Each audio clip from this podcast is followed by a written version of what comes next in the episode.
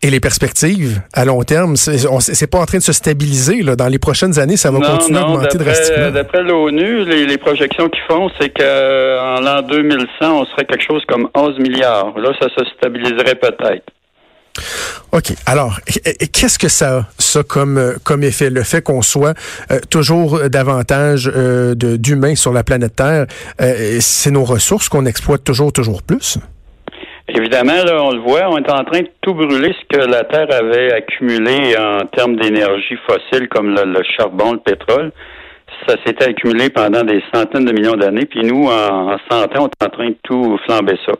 Fait que les conséquences, on les voit, là, ça change l'atmosphère, les gaz atmosphériques, puis c'est en train d'influencer le climat, là. C'est un des aspects. Euh, si on regarde du côté de, la faune, de la flore, ben les espèces disparaissent comme euh, au temps des dinosaures parce qu'on est en train de, prendre toute la place. Hein.